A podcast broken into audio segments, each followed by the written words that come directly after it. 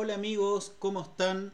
Aquí estamos nuevamente en un, un, nuevo episodio de este programa que hacemos semana a semana con nuestra nueva incorporación desde hace un tiempo, desde hace unos dos programas atrás, tres programas atrás, Gonzalo López, nuestro amigo, eh, y eh, el clásico de siempre, el licenciado Alex Daniel Barril, que se ubica en el centro. Eh, bueno, también desde que llegó Gonzalo hicimos un cambio de formato en que toda la semana hablamos de una película, toda la semana cada uno elige una semanal y esta vez le tocó a Gonzalo. Y eh, la película que eligió él, que es muy bien elegida porque es súper atingente a la realidad que estamos en este minuto, es el Joker. Y la idea es partir con, e, con hablando de la película, pero que sea un pie para que después podamos conversar, digamos, de los temas de los que derivan esta película u otras, digamos. Entonces, le dejo la palabra a Gonzalo para que nos hable y nos introduzca sobre este film. bueno, Joker fue la gran joya de 2019. Eh, entiendo que ganó varios Oscars y bueno, ganó el Oscar a Mejor Actor eh, Joaquín Phoenix, que fue también como el gran super premiado del año. Mm. Eh, la película, bueno, para, para, para quienes no, no, lo sepan, en este minuto está siendo, es, parte de la programación de HBO, así es que se puede ver o por el cable, o si tienes la, la app de HBO Go está disponible para quienes la quieran ver. Bueno, y además hay otras posibilidades más donde verla también. Eh, es una es fácil ver esa película, así es que no, no, les va a costar a, quienes nos están escuchando y viendo. Eh, la película Joker eh, pasó a formar parte de una lista bien extraña para la sociedad gringa, digamos, y, y luego para el resto del mundo. porque se transformó en una película peligrosa. Peligrosa para para ciertos, para ciertas sociedades donde las condiciones de vida no, satisfacen a la gran mayoría de las personas. Eh, es fácil encontrar en internet, en, eh, Google, tú puedes googlear eh, Joker o Guasón, protestas sociales en Chile, y te vas a encontrar con un montón de gente disfrazada del, Joker. Se transformó en un ícono es bien curioso también el hecho de que Joaquín Phoenix comentara que una de las cosas que más le ayudó a desarrollar el personaje fue someterse a una dieta extremísima. Eh, no sé cuántos kilos bajó y lo hizo en muy poco tiempo.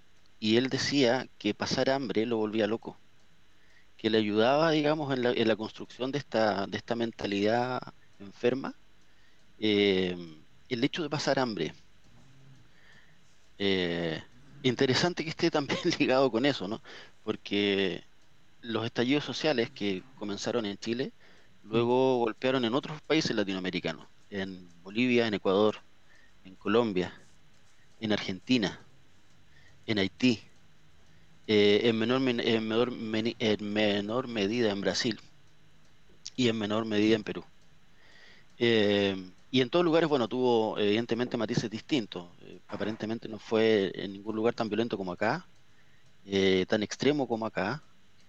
Y, pero bueno, en todos los lugares, además de cantar el baile de los que sobran, que se cantó en toda América Latina, la gente se disfrazaba de Joker. Por eso se dice que pasó a formar, a, formar parte de esa lista de películas, de películas peligrosas. Mm la película peligrosa más famosa que existe probablemente sea Taxi Driver, la película de Scorsese del año 70 y algo, protagonizada por eh, Robert De Niro. Eh, hubo un intento de asesinato contra un presidente de Estados Unidos, contra el presidente Ronald Reagan. Y el tipo que intentó asesinarlo dijo que se había inspirado. en Taxi Driver. Así es que veamos, estamos eh, a puertas de un de bueno, de saber lo que se viene en Chile, pero políticamente hablando, socialmente hablando. Pero bueno, me gustaría escuchar ahora, eh, por ejemplo, qué le pareció a, Alex, Daniel, el, la película. Oye, ¿te puedo, antes que entre Barril, decir algo que, que es súper interesante, que en un, en un tiempo en la universidad, de, de, lo que tocaste, Gonzalo, en la, en la universidad tenía un ramo de historia y cine y era súper buen ramo, realmente me, lo recuerdo harto. Y dentro de la... Hablamos, hablábamos mucho de, de cómo, de cuánto incidían determinadas películas en, en cuestiones sociales. O sea, así como tú estás como estamos viendo que el Joker algo, aunque le ponga un granito, dos granitos o 50 granitos al estallido social en Chile, eh, lo que contabas tú, digamos, de, esta otra película, por ejemplo, cuestiones que de películas más, más blockbuster como Tiburón, ¿cachai? Por ejemplo, se mataron una cantidad de tiburones blancos a partir de esa película en todo el mundo por el efecto de la imagen, o como Jesús de Nazaret eh, hizo creer a, una, a toda la generación posterior, cuando piensan en Jesús, un Jesús rubio en vez de un Jesús semita.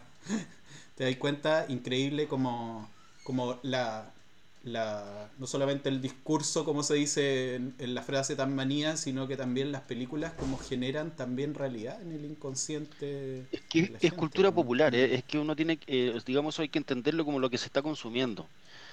lo, que, lo que se está consumiendo y que está entrando en, las mentalidades, a fin de cuentas.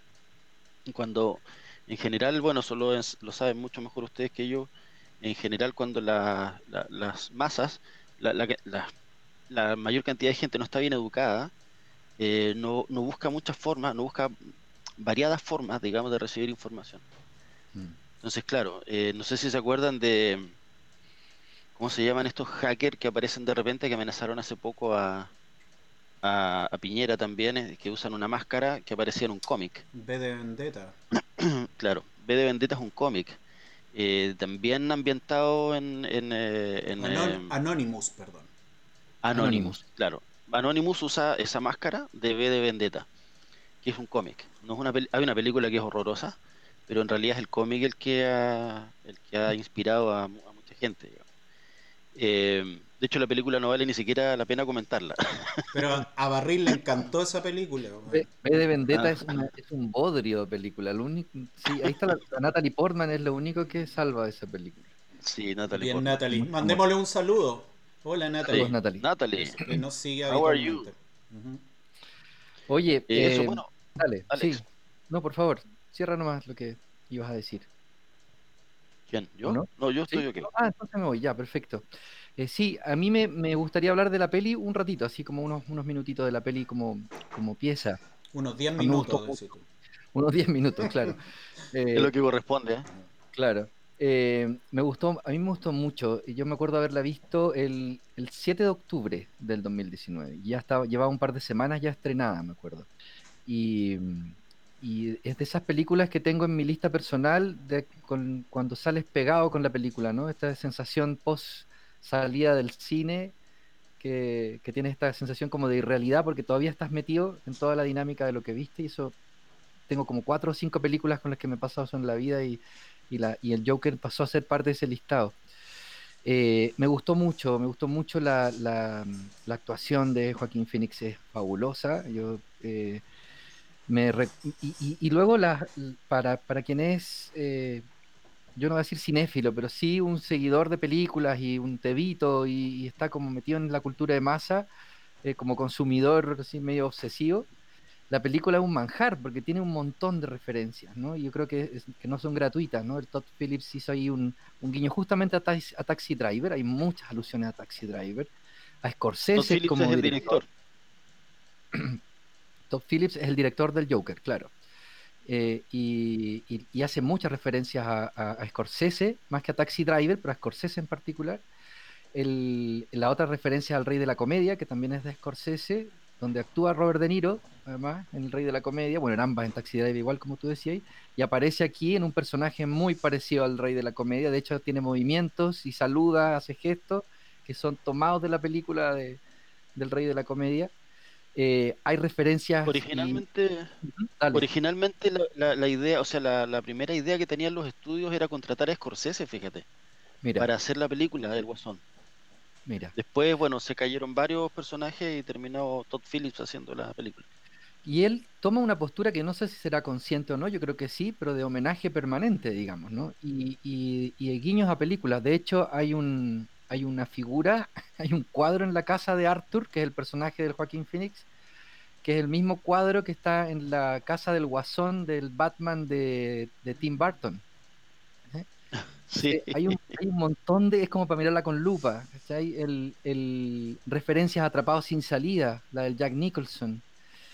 En fin, o sea, es como para estar alucinando un rato largo. Y en ese sentido, no sé si la, la dirección es muy buena en términos técnicos, pero sí es muy entretenida, digamos, ¿no? Está muy bien hecha. Eh, el guion me encantó, me parece que es una vuelta de tuerca al, al- a la franquicia de cómics de DC, creo que es, ¿no? La de, la de Batman, Eh, porque en realidad es un decorado, o sea, es una película completamente contra cómic, digamos, ¿no? O sea, no, hay pequeños guiños en que hace referencia a la, a la- a la clásica figura del guasón que venía en las películas anteriores. Sí, de hecho. Pero- dale, sí, disculpa, porfa, sí, dale. sí te puedo, puedo meter la No, cuchara.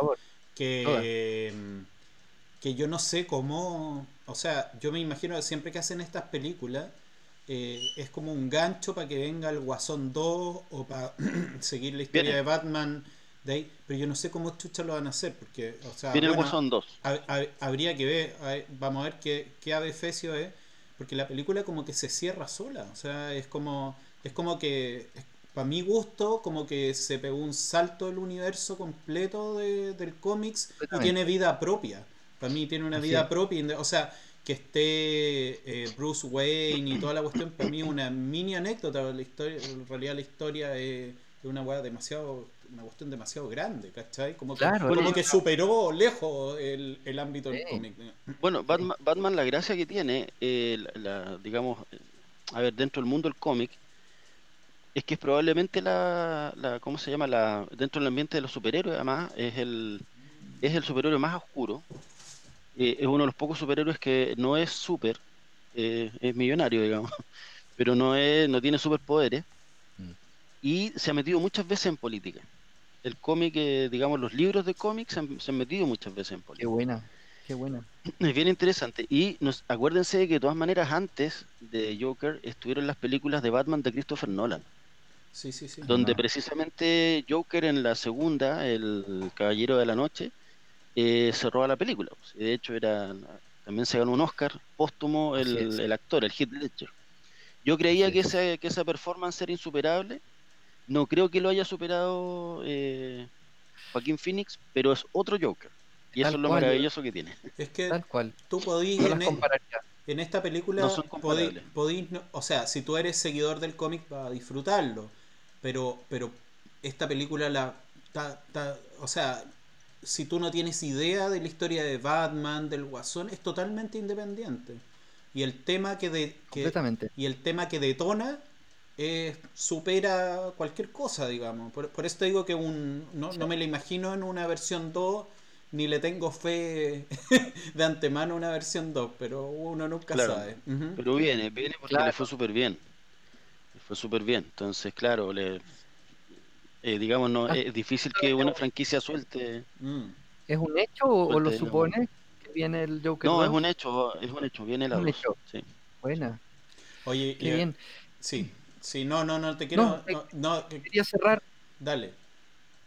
¿Puedo, ¿Puedo cerrar o querés eh, Una interrumpirme otra vez? Sí, te quiero interrumpir otra vez para decirte algo que me da mucha risa de las películas cuando, cuando muestran en Estados Unidos así como, porque se supone que, que, que ¿cómo se llama? Que Happy, el guasón o, como, o, o Arthur, ¿ok?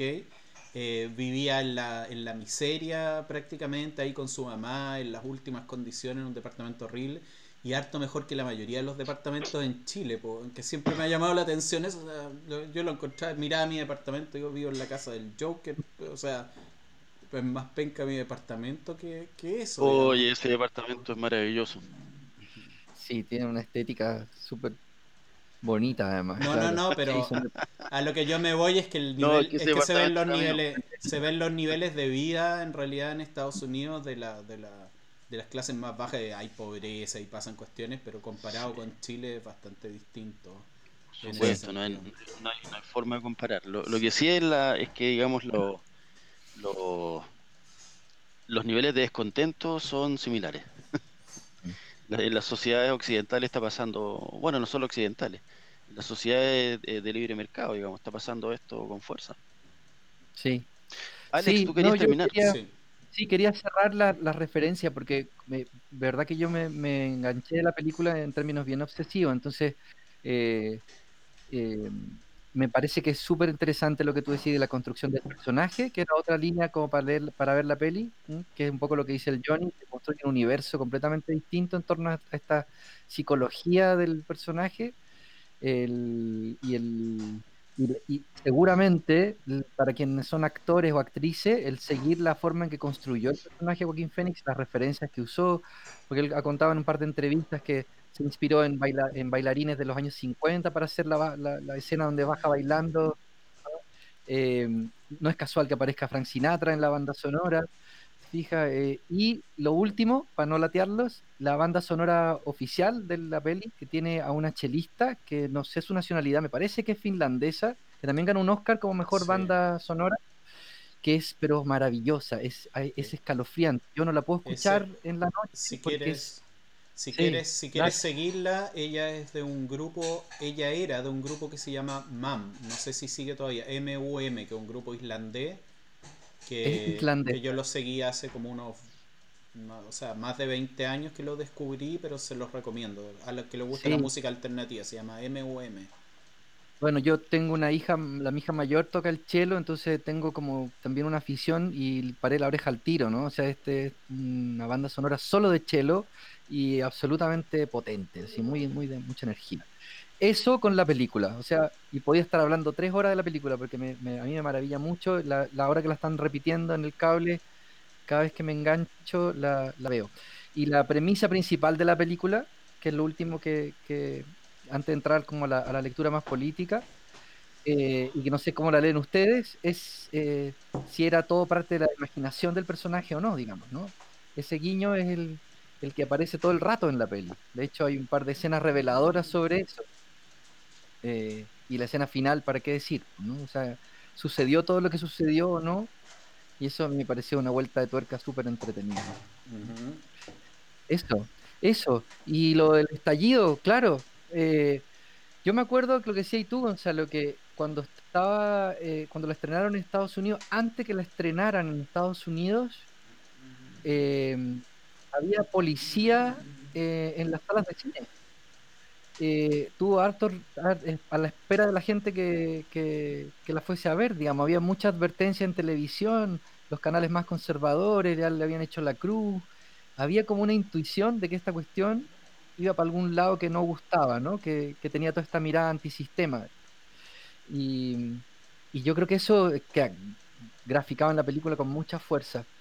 Eh, Sí, yo creo que hay, un, hay una sensación de rabia que es la que él expresa como personaje que hace el clic con lo que nos pasa como país hoy.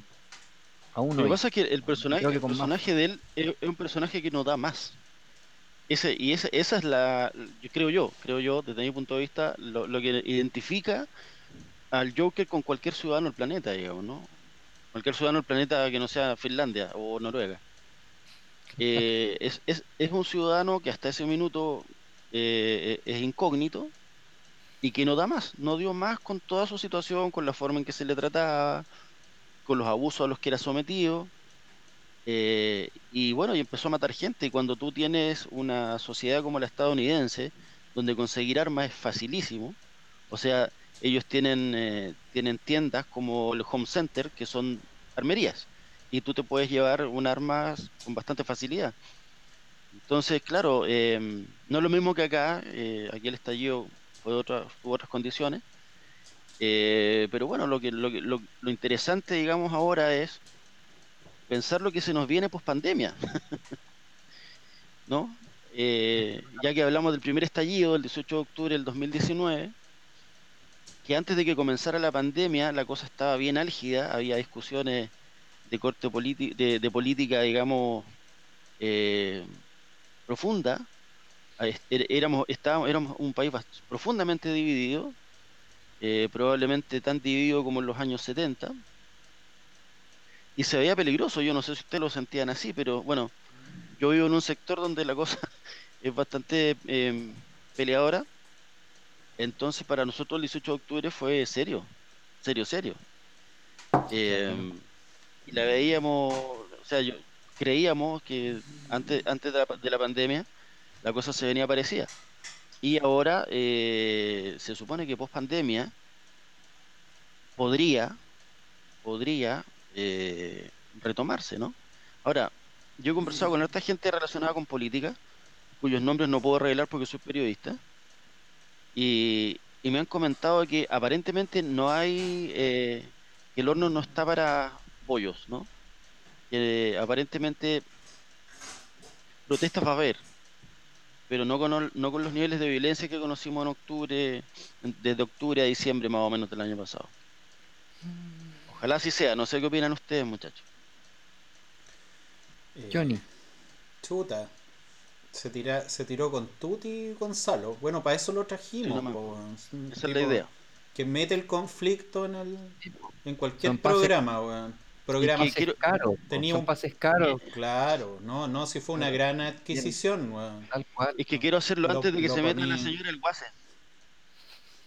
Lo, lo poní en. Lo poní en, en. ¿Cómo se llama? En Plaza Sésamo y, y salen todos peleados, weón. ¿Cachai? Sí, claro. no, este, no. Yo dejaría pelado a Belardo. Claro. Claro, gran valor, gran valor. conflictivo el cabro. Pero bueno, el. No, a, a ver. Eh, sí, la, la, la implicancia eh, política yo creo que superan un poco a la, a la, a la película y, y, y, y al mismo tiempo la película también es una referencia de, de ello, digamos. No dije nada. Genial. Gracias, Ya, Johnny. gracias. Digo yo. Ok. bueno. Muy amable, Johnny. Sí, eso, eso es como cuando. Es, increíble. Igual es- u- podría haber un podcast de hablar. De hablar, claro, de hablar sin decir nada. Eh, Bueno, eso- sería eso interesante, sería- ¿eh? Eso se llama cantinflear.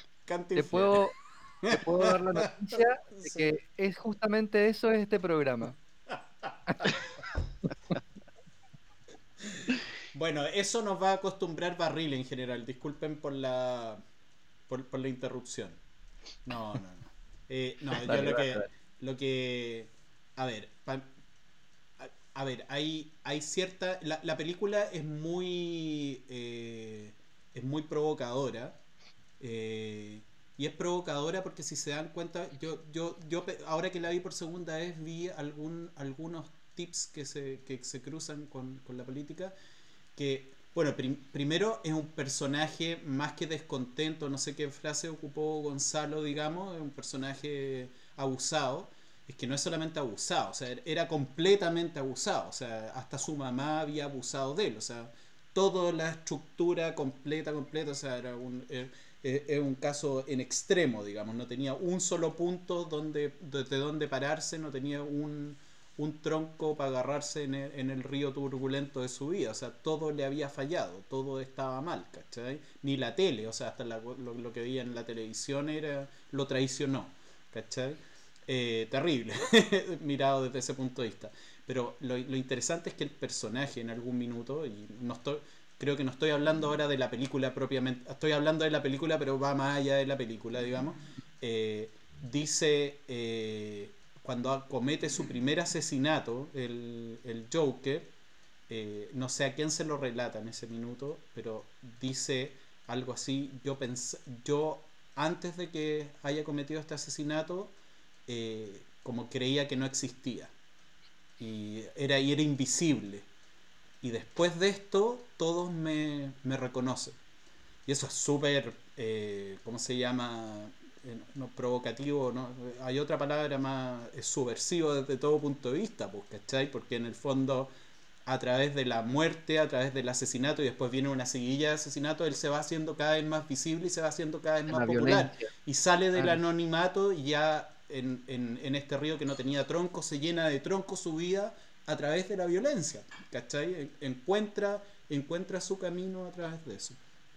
Eh, y por otro lado, eh, si se dan cuenta, y, me gustó agarrarme de eso para siempre ser abogado del diablo y ponerle pelo a la sopa, el que el, el estallido que se muestra en la película, eh, todos los personajes iban con cara de, de, Joker, o no de Joker, porque era previo a él, iban con cara de payaso, ¿cierto?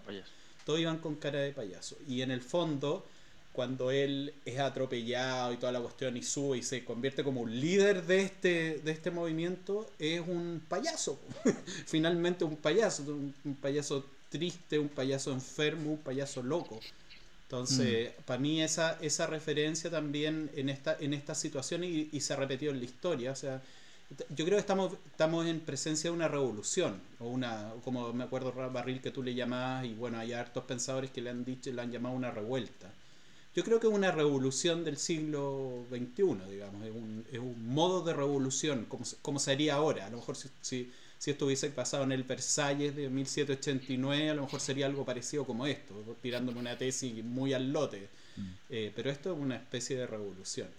Hay, una, hay un cómic muy famoso, muy famoso de, de, Batman, em, escrito por el mismo autor de B de Vendetta, cuyo nombre acabo de perder. Em, se llama La Broma Macabra y es un, ¿cómo se llama? una historia en la que tú te, tú te das cuenta de que Joker y Batman son casi la misma cosa. De hecho terminan, de hecho terminan amigos. terminan entendiéndose. ¿no? Eh, hay en la película también referencia a eso, ¿no? A la broma macabra. Tú dices, es un payaso. Claro, pero es un payaso que está arreando a una, a una masa a destrozar lo que encuentre. Bueno, es que ese, ese era... Por eso, la broma macabra. Ese era mi punto, que, que si tú te fijas en, en, todas las revoluciones, digamos, y el terror a la, a la revolución, y no lo estoy viendo solamente de Chile, yo creo que esto es una revolución... Perdón, el autor es, el autor es Alan Moore.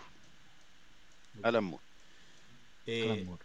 Bueno, esto que está pasando en Chile, como está pasando en otras partes del mundo, en Hong Kong, en, bueno, en todas partes, digamos, el potencial de esto es heavy. En Chile puede ser que esté más acentuado, bueno, eh, es relativo, digamos.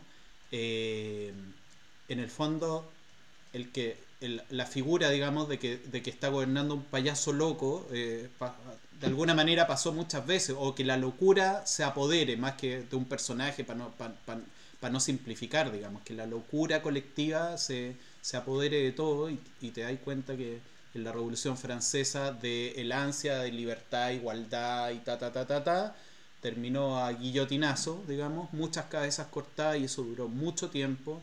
En la Revolución Rusa, que también era un ideal de igualdad, de bueno, los mismos valores universales que son fácilmente adquiribles, terminó en un Stalin, digamos, a la larga, digamos, y terminó con hambruna. Eh, no, siempre hay un proceso muy violento que, sigue al estallido, al, a la revuelta, y, es gobernada por, por la locura. y, eso lo encuentro bastante escalofriante, digamos. Hay una, bueno, no sé si leyeron este libro de, yo, yo en realidad le eché una ojeada, no, no lo leí completo. Este libro de, de este muchacho, ¿cómo se llama? Eh, el de pelo largo que... Florcito. Mayol, Mayol, Mayol, Alberto Mayol, sí. Eh, él, él, él, conversó con unos astrónomos, entonces estos astrónomos le comentaban que cuando se produjo el Big Bang, ¿no? Luego, digamos, el universo comenzó a expandirse y hubo, hubo, hubo un momento en los que se juntó eh, energía. Los, los astrónomos a eso le llamaban rugosidades y en estas rugosidades se volvía a juntar energía y volvían a producirse, digamos, liberaciones importantes de energía, es decir, nuevos estallidos a fin de cuentas. Él, decía que había que estar pendiente de las rugosidades de este, de este proceso, ¿no? Hubo un estallido el 18 de octubre, hay que ver dónde se está juntando eh, de nuevo energía. Eh, creo que la clase política lo hizo bastante inteligentemente, por lo menos, no sé, pues, eh, usó sus, sus dos dedos de frente que tienen para votar el, a favor del 10% y con eso calmaron las aguas de una, de una rugosidad porque ahí se estaba juntando energía. La gente no iba a aguantar que, le dijeran que no a eso. Pero se vienen nuevos, nuevos, nuevos eh, ¿cómo se llama? Nuevas preguntas, ¿no? Sí. Eh, y todos van por el mismo lado, la AFP, qué sé yo. Eh, Sí. sí, Sí, dale. yo, yo la, la lectura política que hago de la película, que eh, un poco en- enganchando con lo que decía el Johnny y lo que tú refrescas ahora de las rugosidades, eh, yo, yo creo que la película es una metáfora súper interesante y por eso la- el impacto que generó no solo en Chile, como dicen ustedes, porque recuerden que en octubre del 2019 teníamos a Ecuador, a Colombia, a Brasil, eh, bueno, Chile, para qué decir, España, Francia, Líbano, o sea, era una locura. Hong Kong. Líbano, Hong Kong. Entonces, fue una, un cruce de, de, de energías muy potente y todas tenían un denominador común, a mi juicio, y creo que es la tecla que aprieta la película, que es el abuso y la violencia del, del estructural, digamos, ¿no? La- el, el uso de la violencia de, de la, la asimetría del poder, ¿no? De cómo hay cierta, ciertas estructuras que aplastan a un grupo de población. Y, población que, que está marginada y que es aún más marginada producto de esta violencia, casi como un callejón sin salida. Entonces, en la, metáfora en la película hace alusión a este primer asesinato que decía el Johnny, y no mueren cualquier persona, mueren unos neonazis, mueren unos blancos eh, abusadores, digamos, ¿no? Que representan a esta estirpe ABC1 en el poder de la película, ¿no? Y- Son, son, y- trabajan para la empresa del Thomas Wayne. Y es como y The, bla, Wall, bla, The dime. Wall Street. Es como, claro, pero llevado a Además- Ciudad Gótica. Eran como financistas. eran- Claro, hay una metáfora ahí, un, exacto, un juego con, con- con esa eh, imagen, es- a ellos a quien él mata, y lo hace disfrazado de payaso, porque ese es su trabajo, ¿no? Un trabajo patético, pos- así triste, mal pagado, si es que no. Eh, eh, donde además sus pares lo humillan, ¿cachai? Él tiene esta, esta figura de la risa, me parece también una, una, una- un rasgo súper bien trabajado. Se pasaron eh, ahí, ¿eh? donde- Se pasaron con. Claro, porque es esta risa patológica y que en el fondo, y él lo interpreta de una manera fabulosa, donde tú puedes verle los ojos llorosos y la, y la, y la risa burlesca, que es la que mencionaba el Johnny como, como guiño eh, perverso, ¿no? O, o- o- o- o loco, ¿no? O distorsionado. Es una cuestión que te, a mí por lo menos me apretó la guata y te hace como, "Ah, sigo, sigo en este juego o me, o me salgo.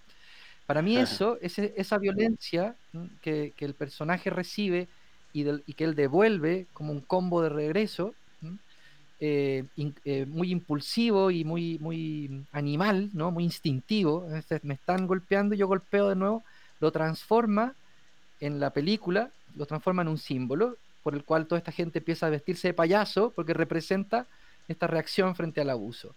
Y esa lectura es la que, a mi juicio, se estaba dando en paralelo en estos países. Digamos, en la realidad se estaba dando en estos países. Abusos, eh, cansancio con el abuso, niveles de violencia eh, eh, política, de estructural muy fuerte, que generan una reacción inmediata. Y, y- con, y con grados de violencia muy fuertes también, ¿no? Golpes, golpes tan violentos físicamente como los simbólicos. Es decir, a tu violencia simbólica, que es violencia dura, digamos, porque hay gente muriendo de hambre, le regreso, que es una vieja discusión con el Johnny que es muy entretenida, le regreso la violencia física concreta, te quemo tu ciudad, ¿no? Te quemo tus objetos. Y eso, para terminar la idea, eh, siento que la pandemia lo, lo aplaca, ¿no es cierto? Lo, lo- mete bajo la alfombra, bajo una, una justificación absolutamente real de, de- y una comprensión real de que aquí está en juego algo mucho más, más que está en el juego la vida de todo el mundo, digamos, ¿no? Y que queda en suspenso. Mi punto es que en esta pandemia esas rugosidades que menciona el Gonza se han ido agudizando y, y- y se han ido focalizando y, se, y han quedado en evidencia aún más, con más transparencia, los niveles de violencia, abuso eh, de derechos, ¿no? con, los que estábamos absolutamente acostumbrados a vivir. Y hay dos grupos, dos grupos de, de- la sociedad que yo creo que van a dar, van a dar el tono en términos de lo que puede ser un estallido 2.0, más allá de las lecturas de, los, de la clase política, que siento que es una, una lectura que está a 10 pasos más atrás, que está eh, muy mirándose el ombligo, está en otra, en- que es un- una discusión distinta esa. Yo siento que lo que viene ahora es una reacción de, lo- de las- de las mujeres con mucha fuerza, de los, no solo de los movimientos feministas, que creo que son un impulso político, un motor importante, sino que de la, del ser mujeres hoy y la cantidad de abusos que hay sobre el tema. La, figura del, del, de la pensión alimenticia ahora produce del 10%, o sea, el saber que hay casi dos de diez padres que pagan pensiones alimenticias, es una, eso es violencia, ¿te fijas? Y violencia directa hacia mujeres y niños. Entonces, esa energía en algún minuto va a salir destapada y va a ser, va a ser muy eh, eh, incontrolable, siento yo. Y yo me temo que puede ser una escalada mucho más fuerte de la que vimos en octubre, mucho más fuerte. No sé cuánto puede aplacar eso el proceso constituyente, no lo sé, no sé cómo lo ven y me callo. Eh, Johnny.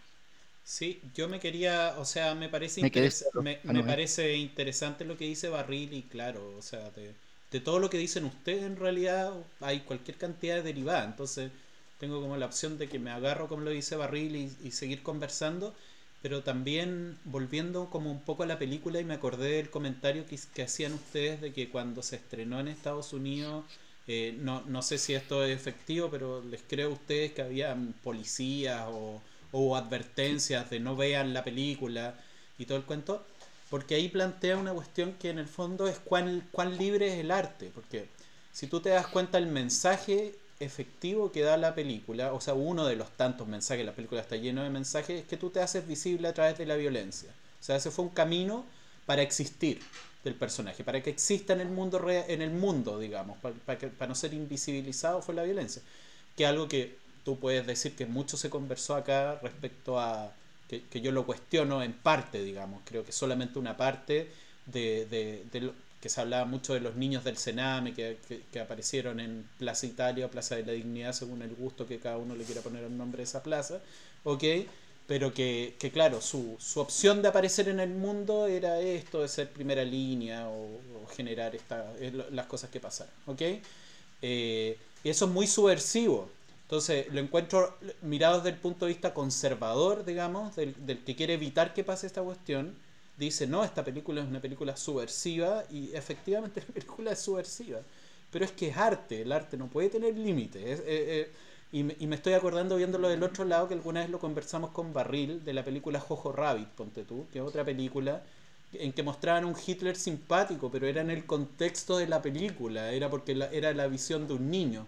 Pero para determinado grupo, esto ahora los progres, digamos, ¿cómo se puede mostrar una imagen del gran genocida de la historia es simpaticón, es insoportable. O me acuerdo de, de, de ¿cómo se llama este director? Em, de, ah, este director italiano que hizo eh, de, de, de, Sodoma, ¿cómo, ¿cómo se llama?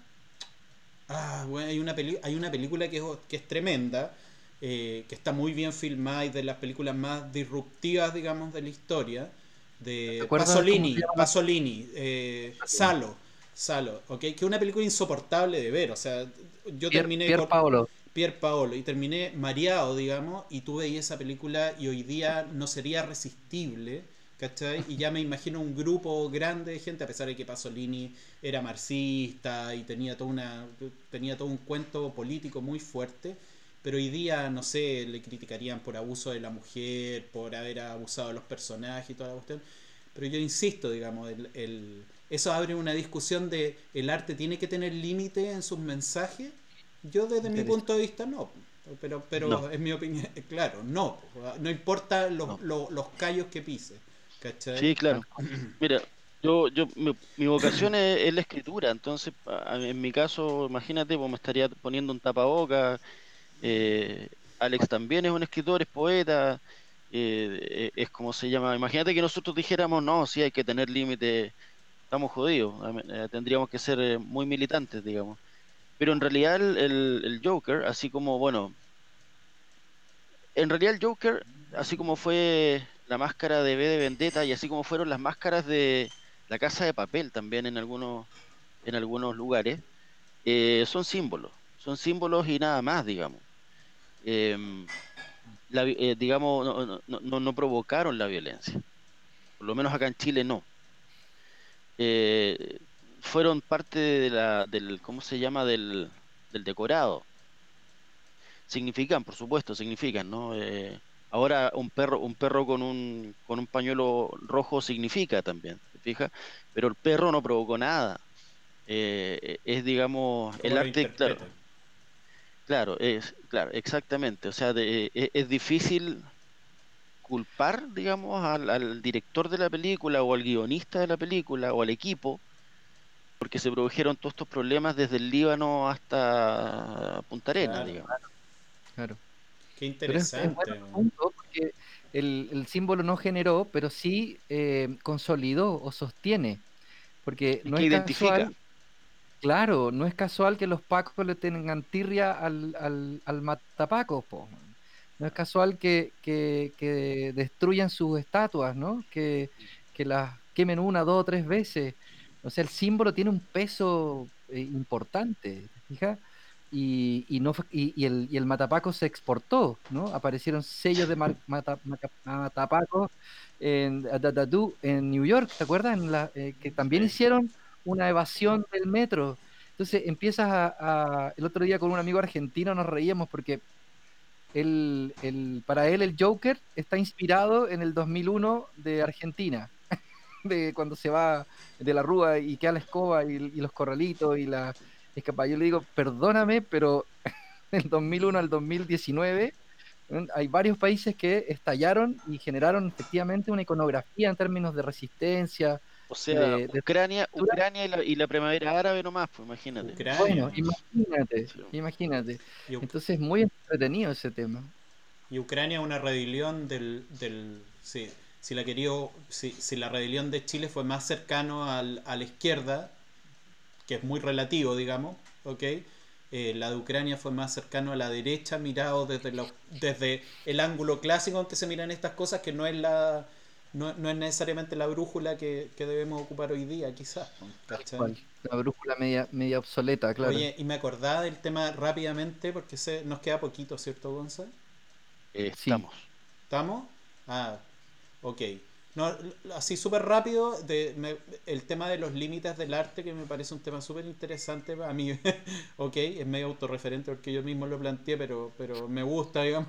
Pero es que me acordé del tipo que, que hizo una... Eh, primero del, de, de, este gallo que agarra lo, a los cadáveres, digamos, y lo, los plastifica, tiene un sistema de plastificación y hace eh, presentaciones en diferentes partes del mundo, digamos. Estuvo acá en Chile, de hecho. Estuvo acá en Chile. Y otro tipo que puso en el Centro Cultural Alameda también, creo que fue en el Centro Cultural Alameda, que puso una juguera y ponía un pececito. En, el, en, el, agua, digamos. Entonces el cuento era que estaba el botón para que tú lo apretaras y era si, si lo apretabas o no. Entonces, eh, al parecer sí hay un límite ético del arte, pero es que es un tema inmenso, ¿no? O no. O claro. no, claro. claro. Sí. No, bueno, Ahora, tema. más allá del, del, del, del o sea, en general, más allá de que exista o no, el límite lo pone el artista. Porque de alguna manera, de alguna manera la performance siempre se hace. O sea, si no personajes como Lemebel o, o, y su pareja, las yeguas del apocalipsis, digamos, no habrían existido nomás. Imagínate las cosas que hacían. Eran tremendos. Sí. sí. Eh, eh, fija, o sea, más allá del... del eh, bueno, o sea, el límite realmente realmente lo pone el artista. Y en este minuto, que, que tú puedes publicar donde sea, claro, te pueden bajar, te puede bajar eh, Facebook, te puede bajar eh, YouTube, pero alguna repercusión vas a tener y todo lo que tú hagas en Internet no se borra nunca más. Entonces, es otro mundo.